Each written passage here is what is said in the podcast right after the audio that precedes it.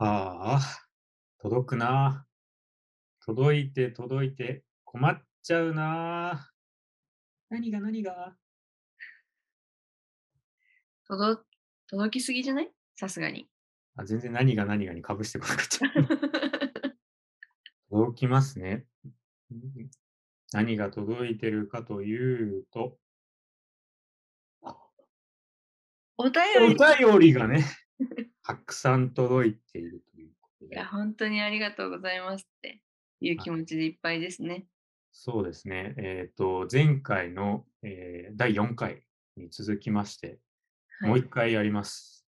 えーあれ、霞食いの自給自足、イエーイ大変喜ばしいですね、このコーナーを。もう一度開催できるということで。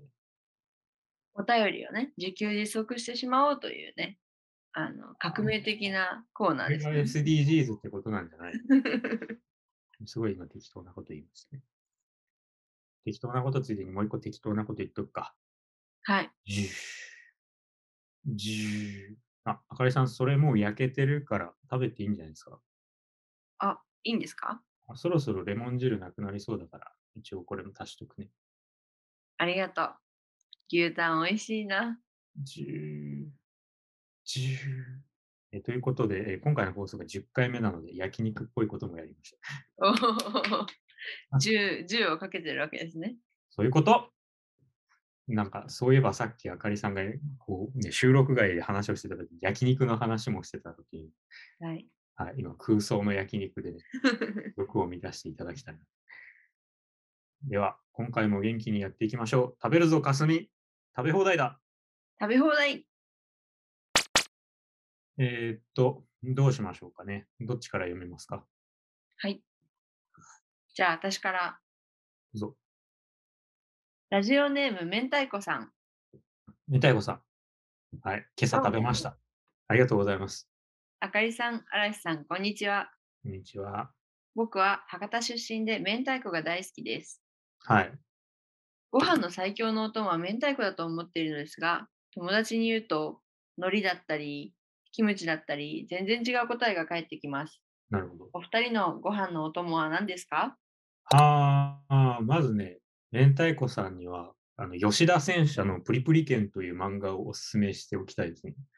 あのその中に福子さんという、とりあえずポケットにいつも明太子を忍ばせている女性が出てくるので、多分とても親近感が湧くと思う。あの吉田戦車プリプリ剣おすすめですよと吉田選手、ブリックリケン。まず紹介しておきまして、はい。ご飯のお供ね、うん。私はよくめん それこそまさに明太子買ってきて、うん。今だとあの韓国海苔も買ってきたんで、それ2枚ぐらいご飯の上に乗せてから明太子ライドオンしてるけど、すごい。めちゃめちゃ最強なご飯じゃん、それ。最強かね、 どうだろうね。それってやっぱ、たらこじゃなくて明太子なのたらこと明太子ってどう違うんだっけなんか私のイメージは、あ、あのイメージで、イメージできた。 あの、唐辛子味がついてるのが明太子だと思った。ああ、なるほどね。まあ、なんかこう、まああの、長い、長い魚卵系のやつは、まあ、しばしば食べますね。美味しいよね。はい。あと、あれは収録の中で話してなかったんでしたっけあの、私が、あの、一時期やってた、あの、鰹節かけて、うん上に海苔敷いて、で、あの、目玉焼きを乗せて、コチュジャンをかけるっていううん。うんうん。それやりましたよ。あ、やりましした。どうでした、はい。いや、かなり美味しかった。これ、美味しいよね。うん、癖になるね。なんか、コチュジャンが、なんか、他の3つをいい感じにまとめてくれるう。んうんうん。明太子な、美味しいけど食べ過ぎちゃうんだよな、ご飯を。あ、ご飯を であの、明太子って味が濃いじゃん。あーまあ、それはそうだね。まあ、ご飯のお供って大体そうだと思うけど、そういう設計だからね。 明太子はもうことさらね、味が濃いから、白米がいくらあっても足りないわけよ。ああ、あかりさんはその、なんていうか、ご飯をもりもりいっちゃうタイプなんですね。そう、もう、川の流れのように、え、どういうこと あ、するすると食堂に消えていくってこと。 そうそう心に身を任せて、水が流れるようにそう、明太子だから、美味しいけど危険だね。危険。はいはい。うん私は韓国海苔が一番食べるかな。あー韓国海苔とご飯をひょいぱくひょいぱくしてる。そう、あのーまあコストコでね、天下の。はい。天下。俺は韓行ったこ国と海な苔フい。レークっていうのがあるんですよ。韓国海苔フレーク。ああ、罪深そうな名前してますね。そう、なんか粉々になった韓国海苔にこうごまがまぶさってる感じなんだけど、ああ、罪の匂いがするね。それをまあ何にでもかけるよね。 てか、それキャベツにかけたら、あの牛角とかで最初に出てくるやみつきキャベツっぽくなるよね。あ、すごい顔してる。そうですね。 すごい顔してるじゃん。直ちに取り組みます。そうだからあれ簡単なサラダとかに乗せるだけでも結構ね、ドレッシングで塩分増えずに、うん、少々の油と塩気だけで食えると思うけど。確かに。なんかさ、こう私最近健康に気をつけようと思って、気をつけてるわけではなくて気をつけようと思ってる。 そうそう 玄米をね、取り入れたわけ。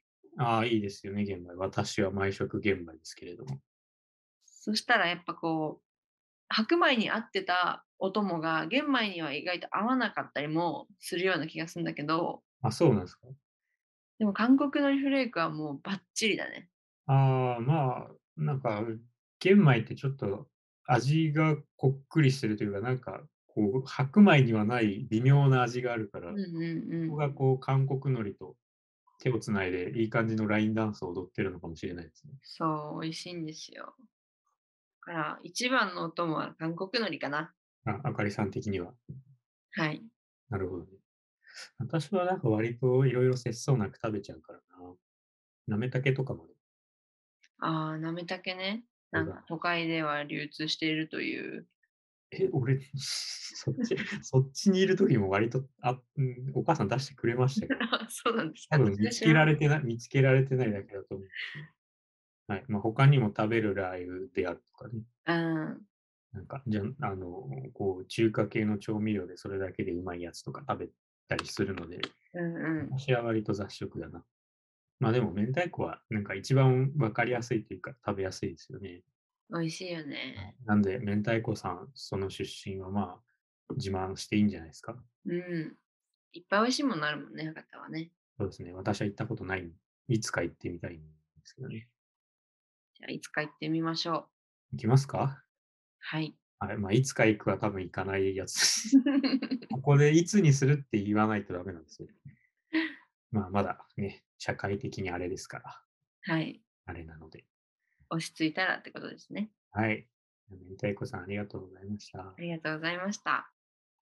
では、次は私の方から読みます。はい。 えっ、と、栗きんとん団団長さんからのお便りです。団長。はい。はい、まあこの人ね、ちょっと名前が面白いですよね。あの、栗きんとん団団長を全部漢字で書くと団が3つ連続するという。あそうなんだ。栗きんとんって漢字で書いたことありませんか ないですね。栗しかわからないですね。はいはい、後で書いてみてください。段が3つ連続します。えーこれは多分こう、王様の耳はロバの耳のコーナー、お便りだと思うんですが、えーお悔やみ申し上げますの反対は、手前光申し上げます。 ちょっと時間かかったよ。どういうことかに。あ、わかった。奥、闇ってことでしょそういうこと。これ、なかなか、なんとも言えないけど、なんか、そそうだねという感じの、はい、クリキントン団団長さん、それだけ送ってきたのこれだけ送ってきた。ああ、なるほどね。でもこういう思いつきってどうやって人に言えばいいかわかんないから、やっぱああのコーナーがきんちゃんと機能してると思う。確かに確かに。うん、そう、そうだねこん。でもこれマジで使う場面ないよね。 手前光申し上げます。そう。お悔やみ申し上げますの反対だから、なんかこう、嬉しいこと、めでたいことがあった時とかに言っていけばいいのかな。本当はあれだよね。お喜び申し上げますとかだよね。そうだね。確かに手前光申し上げますってちょっといいな。確かになんか明るい感じするよね。 そう。まあ、語呂は悪いけど、ね。今度からね、人の誕生日の時とかね、結婚式の受付とかなんかでも行っちゃってもいいかも。ちょっと時間かかっちゃって詰まっちゃうよ、多分。 手前光申し上げますって。いや、え多分これね、さ先にお悔やみ申し上げますって言わないとわかんない。で正直今、あかりさんが一瞬で分かったのすごいなと思ったんです。多分普通はキョトンってなって終わりだと思う。まあ、ちょっと地元では天才だったんで。 あーはい、という感じで、まあ、我々から流行らせていきますが、この手前光申し上げます確。かに、ちょっといいタイミングだったら使ってみようかな。 ね、なんか2045年ぐらいの流行語大賞になってるかもしれない。手前光申し上げます。いじわじわと。や、その頃にはもう定着して流行語じゃなくて甲子園に載ってるかもよ。 ああ、そっか。じゃあ、言い出しっぺは我々のラジオのリスナー。高 校由彼来氏、ゆるふみ高校彼氏面ができるってことで。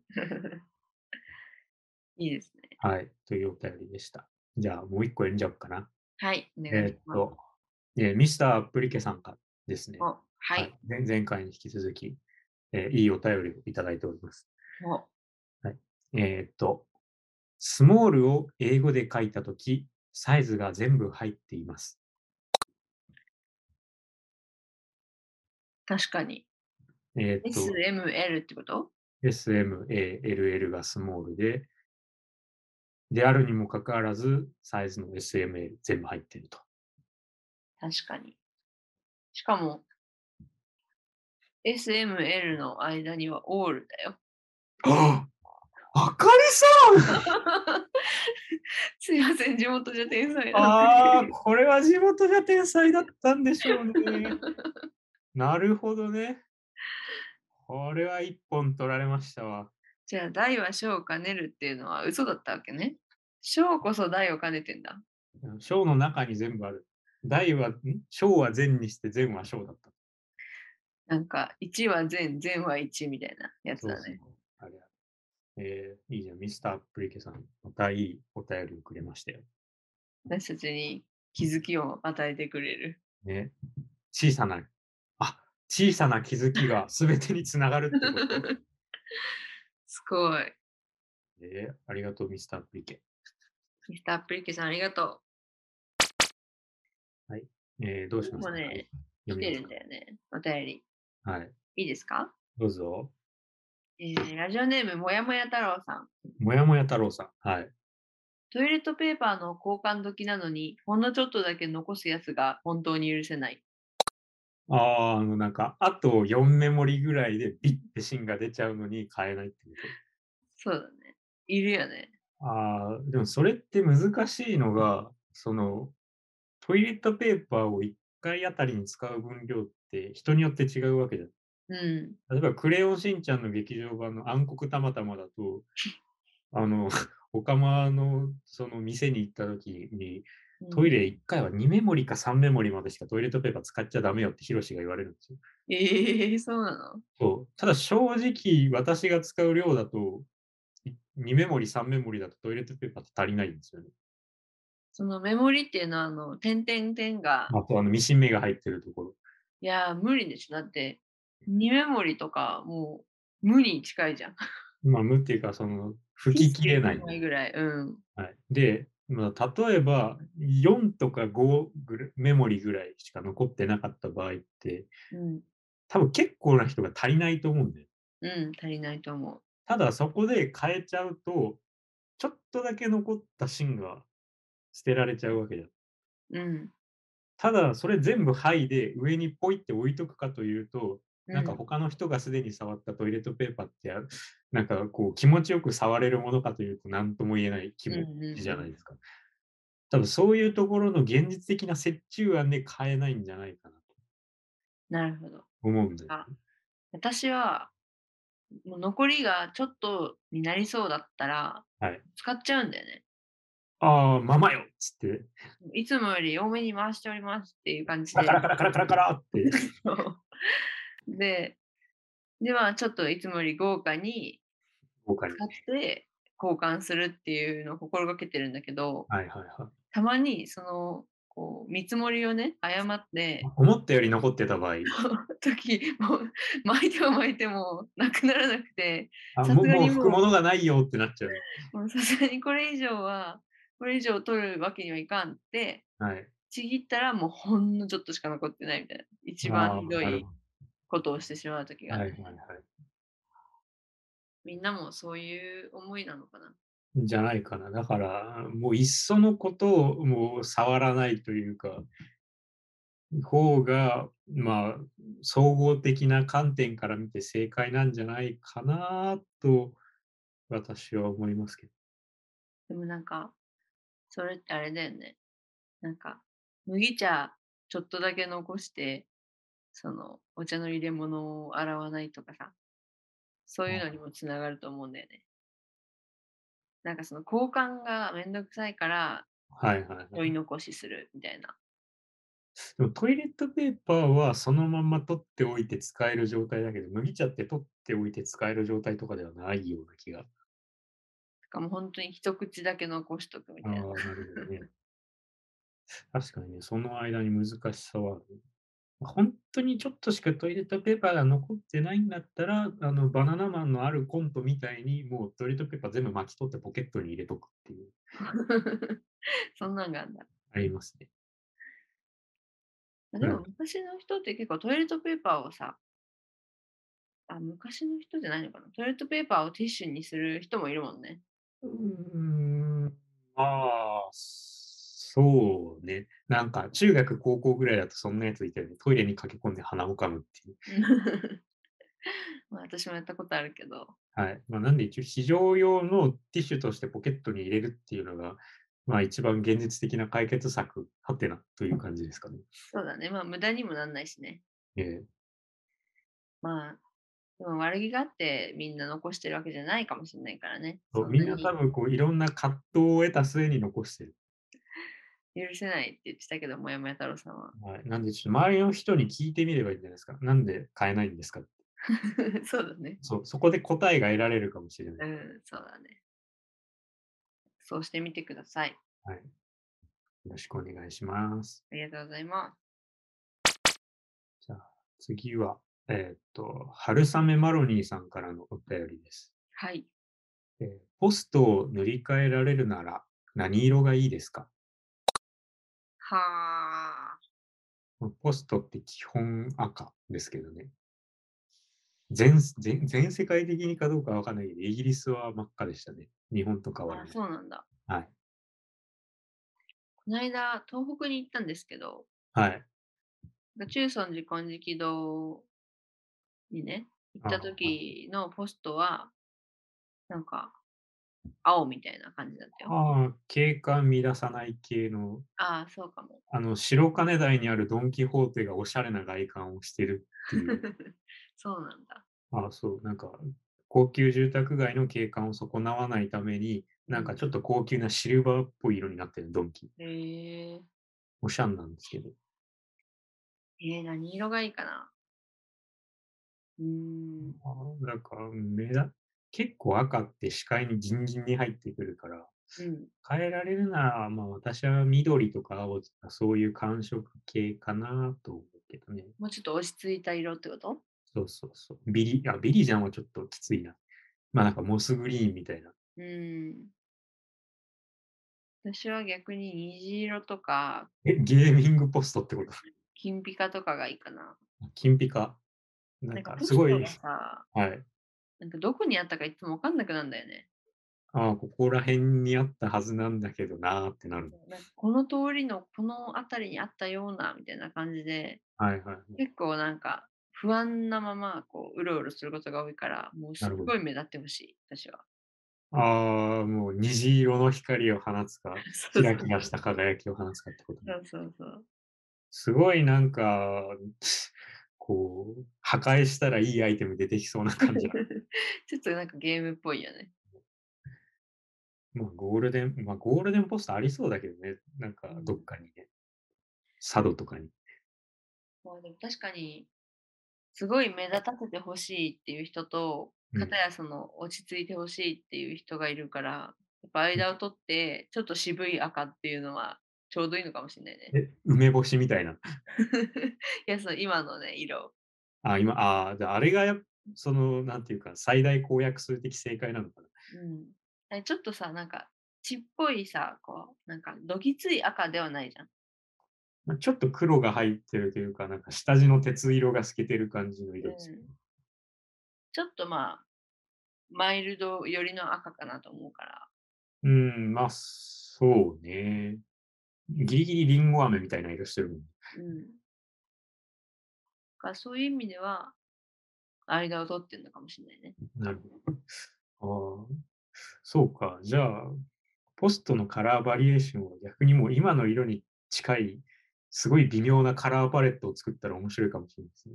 ああ、赤のクレヨンとか、梅干しとか、リンゴ飴とか近い赤色ばっかり確かにそれでスタンプラリーとかしたら楽しいんじゃないで、ね、なんか全国に1個しかない微妙な赤色とか、うん。なんか朱色の赤鉛筆系とかっうんうんていう、ちょっとマニアックな遊びができそうですね。うん。面白いね。それはい。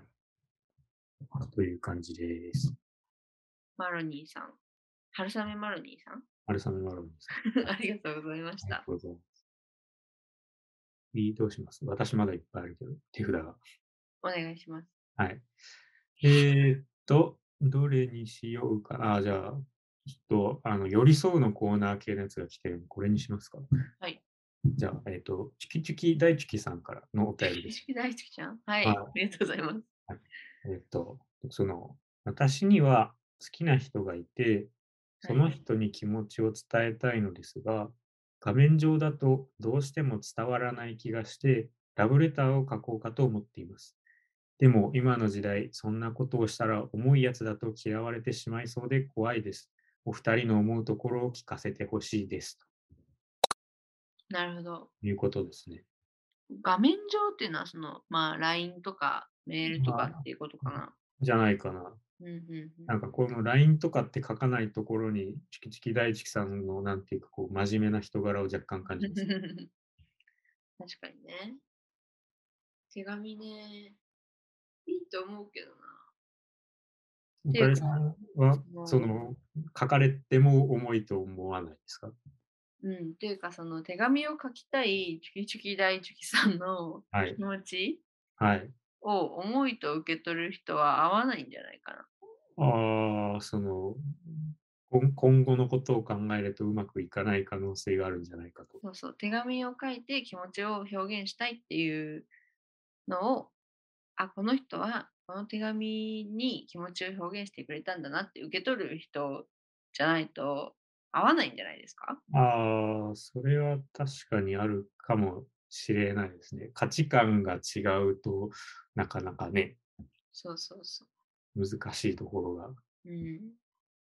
まあ、私もラブレターもらっても、なんか重いやつだとは思わないかな。うんなんかね、この文面を見るだに、多分、チキチキ大チキさんは、すごくこう、なんて言うんでしょうね、丁寧に自分の気持ちをかける人だと思うので、うん。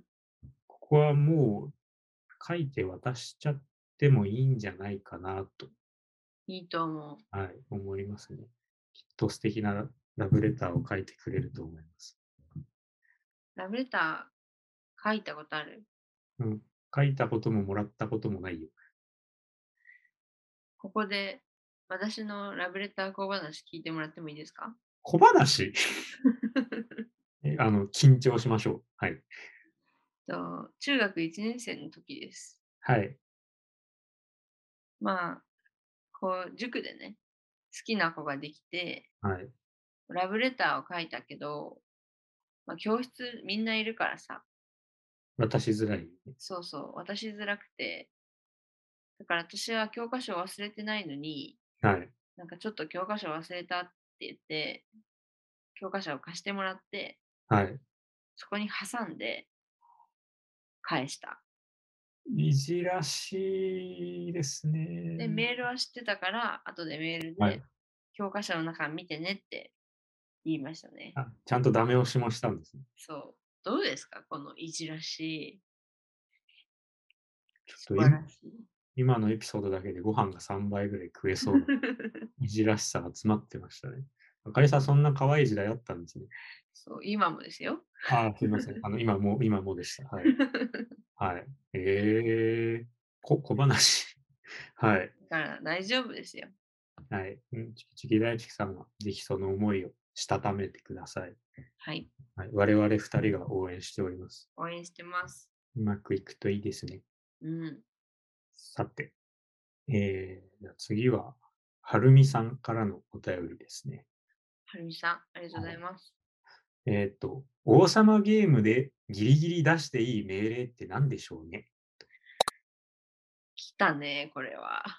嬉しそうな顔してるけど、どどなんか、何 今までそういう経験ある いや、ない。あないやったことない。私もないですけど。王様ゲームでギリギリ出していい命令。なんか、王様ゲームって結構ハレンチなイメージがあるんだけど、まあなんか基本は合コン用のゲームみたいな感じですよね。でも私はそんなハレンチな王様ゲームは反対なので、ルーキーみたいなこと言ってるけど、はい。よりこうね、残虐性のあるな王んか様ゲームを考案するので、しばしお待ちください。 いやなんかそっちの曲に触れるのもどうかと思うけど。いや例えばその3番が5番の財布の中身を抜くとかはダメじゃん。それは犯罪ですからね。あるいは12番が1番の耳元でふるさとを歌うっていうのはありだと思うんですよ。ああ、いいね。はい。音量によるね。うさぎをいし。それどっちにとっての罰ゲームなんだろうね。 わかんない。やる方もきついし、やらすやられる方もきついよね、これ。あとはやっぱ6番が7番の靴を舐めるとかね。 どうですかあーそれギリギリかもしんない。 いいいいダメいや、ギリギリいけるかもしんない。なんか、こう、結構ゆるゆるな観念で、その、舐める靴がハイヒールだった場合、ギリギリありかもし んない。場の長空靴がいいね。場の空気によるけど、それはありなんじゃないなるほど。あとは、なんでしょうね、こう、飲み物交換する的な、ああ、なるほど。関節キスを強制するみたいな、うんうん。はありなんかなまあ、ありなんじはい。まあ、現実の王様ゲームではね、何番が何番の膝の上に座るとかあるから、ゃないうんうん。キスするとかもあるらしいよ。ね、怖いよね。怖いよ。ほんと、いかれてるよ。ね、なんかそれ考えたら靴舐めるが可愛く思えてきたけど。なんか、あとあれだな。やっぱ、5番が任意のタイミングで、みんなの前でおならをするとかね。それギリギリかもしんないね。たまったらでいいよって言って。 それギリギリかもしんない。小学生みたいな命令ばっかりなんだけど。いや、でもそれってその、こう、透かしで匂いでギリギリバレるかどうかなどの駆け引きがあるし、うん。実際におとわりでやったら全員にこう、惹かれるわけじゃない。いや、でも、おとわりだよ、命あ令おは。とわりでやらないといけない。バフンっていう。ああ、これは難しいね。盛り上がってる時にこっそり裏で、こう、あの、花火が上がってる裏でキスするみたいな、なんかこうもっと大きな物事で書き消すっていう、 うんそれはありかもしれないですね。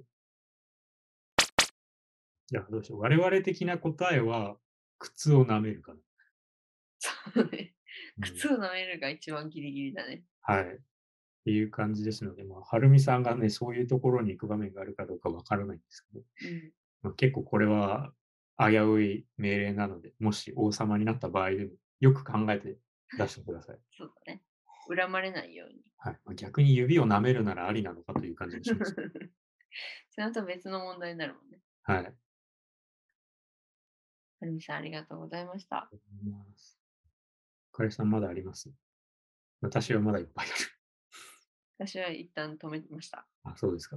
はい。じゃあ、私は次は、えー仮説お布団さんからのお便りです。仮説お布団。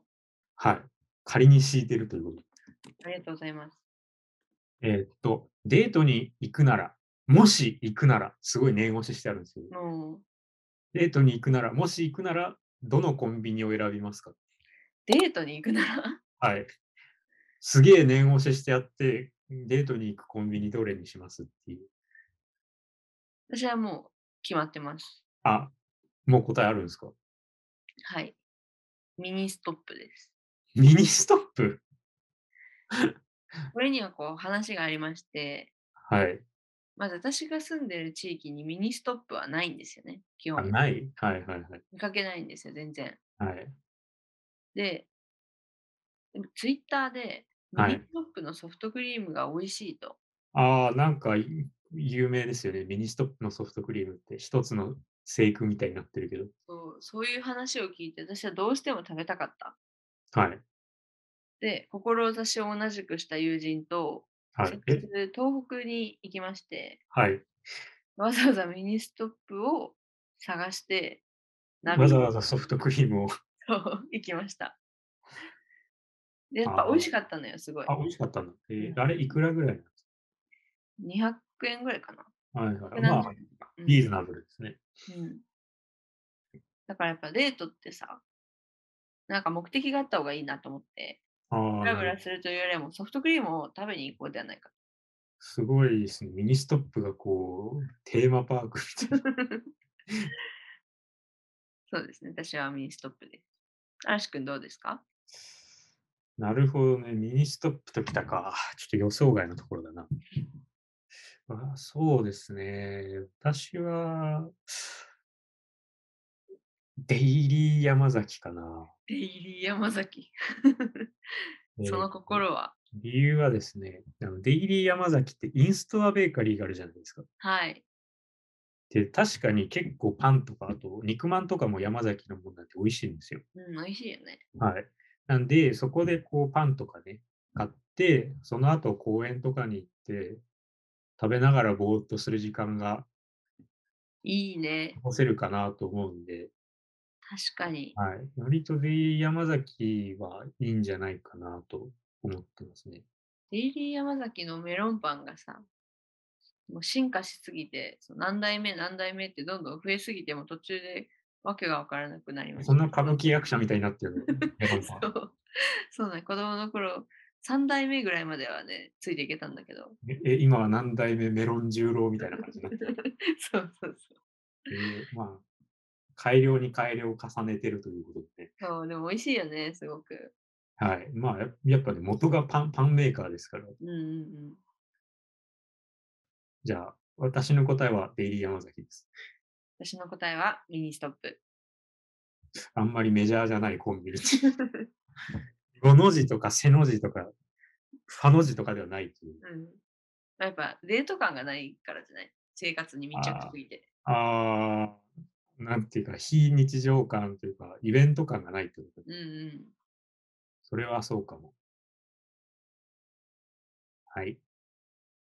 ありがとうございました。ありがとうございました。仮説オフトンさん。えーっと、では次はですね、えボルボックス武雄さんからのお便りです。ボールボックス。はい、ありがとうございます。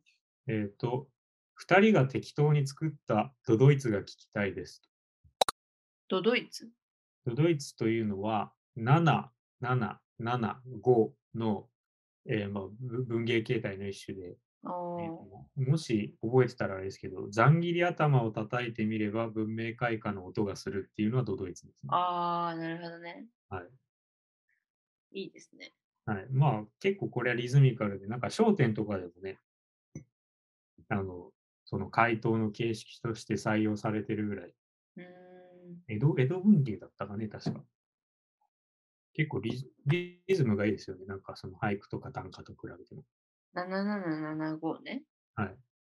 私は一個考えてるのがあって、いつかやろうと思っていたら半年経った洗い物。流し台がやばいことになってるとドイツ。すっごい途中まで自然だったのに、最後ですごい。そう、汚ねっていう。納豆ご飯混ぜ混ぜすれば 乱切り頭の音がする。ダメだ、元のに引きずられてるわ。すごいご飯混ぜたらパコンパコンパコン。 なんかそういうゲームかな。納豆ご飯混ぜ混ぜすればいつもの便秘解消だ。王道健康ドドイツ。どう納豆と便通ってつながってるのかなそれ下の玄米が仕事してるんじゃないいや、なんか発酵食品だからね、いいって聞きますよ。ああ、どう腸内環境が整って結果的にってこそうそうそと。あと何でしょう。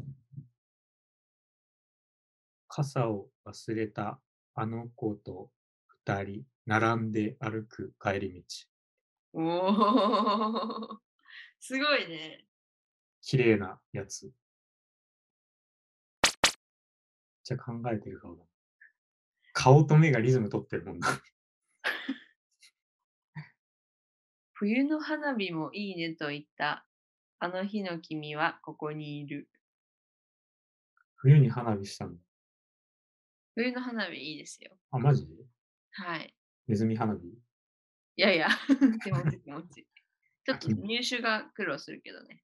そうだね。な、なぜか夏ってドラッグストアに花火ありがちだよね。うん。あれなんでなんだろやっぱ火薬薬ですから。 う今すごい適当なこと言ってませんか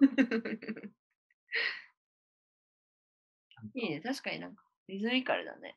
そうですよね。あとなんだろう餃子、チャーハン、ピラ、ん餃子、チャーハン。餃子、チャーハン、シューマイ、ピラフ、北京ダックに天津飯。王将じゃん。あ、本当だ。王将じゃん。 えー、食いしん坊になっちゃった。食いしん坊ですね。僕は適当に3つ作ったので、そろそろ許してほしいですね。 まぶたも鼻も。まぶたも鼻も。顔の皮膚もうん。 まぶたも鼻も顔の皮膚も。みんなムズムズ花粉症。皮膚。花粉つらいですね。そうですね。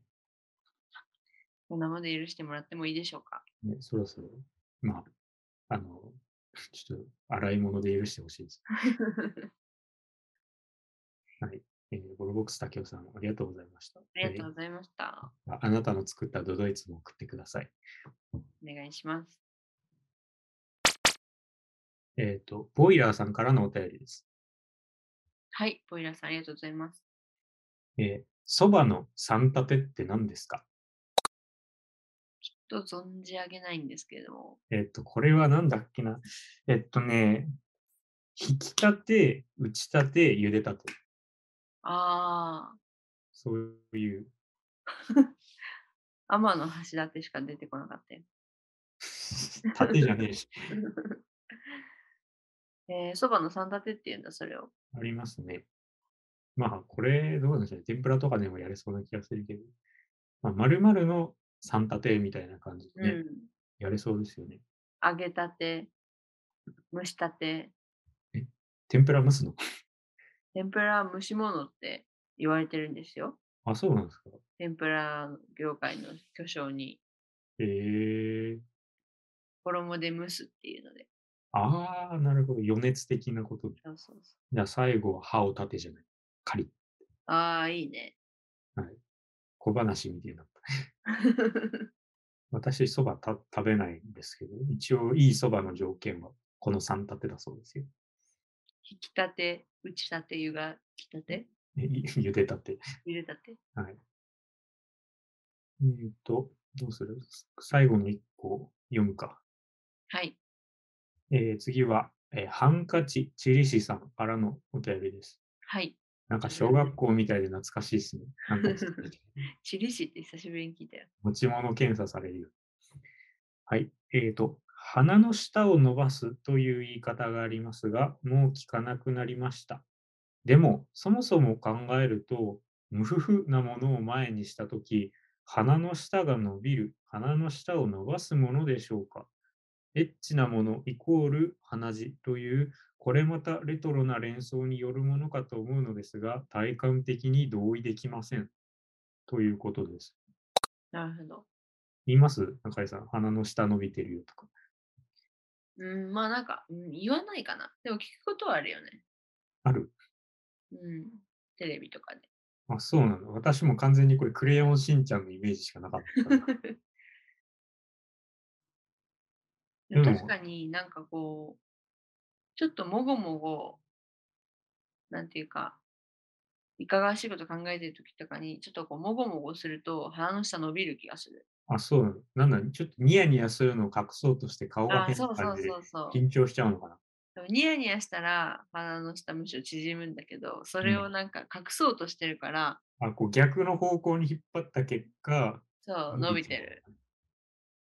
これ、こう私はあの鼻血が垂れてくるのを、こう、その、なんていうか、走行距離を伸ばすために鼻の下が伸びるみたいなことなのかなと思ってたんだけど、ああ、そうなのか由来わかんないけど、まあ確かにスケベと鼻の下っていうのは、なんかあんまり直感的には連動してないですよね。な。うん。今だったらなんて言うんだろうね。なんか、鼻の下伸びてるよみたいなそのさ、今だ普と通なんて言うんだろ普通に変態とかスケベとかなんかこう、直接的にしか言わないんだう。うんあの、教師ビンビン、えマイチングマチコ先生だったかなあれが最近年、何年か前に実写ドラマ化された時は、股間を手で押さえて、いたたたたたたっていう、あの、いにしえの表現が確か復活したはずですけど、知ってます、あかりさん。えー股間を手で隠して股間を手で押さえて、いたたたたたたっていう、その、なんていうか、ああ、はい。玉ひゅんってこと玉ひゅんではなくてですね、その、セクシーなものを見たときに、うんその男性の生理的現象が起こったのを隠すために、ああなんなかるほどなるほど。痛いということにすり替えてっていう。ああ、なるほど、なるほど。ああ、あんま馴染みがないですね。あそうですか。まあ、あれは本当に直接的ですけど、鼻の下って確かにねっていうことですね。でも鼻の下伸びてるよってさ、変態だっていうよりは変態なのがバレてるよっていう感じだよね。そうなのかしらね。鼻の下の長いやつっていう。なんか、鼻の下の、鼻の下伸ばしてっていうのは、なんか、その欲望をあバレてるっていうのは、その表に出ちゃってますよ。そうそう、隠しもせずに出しちゃってみたいなうーんなる感ほじのニュアンスかなと思って。ど。なるほどね。デレデレしてるとか、あデレデレしてる時も鼻の下伸ばしてっていうよね。うん。すごいマイルドに言ったらデレデレしてるかもしれない。なんか、可愛い女の子とかがさ、はいはい、こう目の前にいて、もうデレデレしてるって言うよね。今いうね。それはやっぱりこうニマニマしちゃうのを隠すために逆ベクトルで顔面筋が動いた結果の鼻の下が伸びうる。ん。 ああ、なるほどね。鼻血関係ねえのかな、これ。ね、話のイメージはなかったな。そういう、こう、生物学的な必然的帰結なのかもしれません。じゃあまあ、い一応パラフレーズとしたデレデレしてるなんですかね。うん。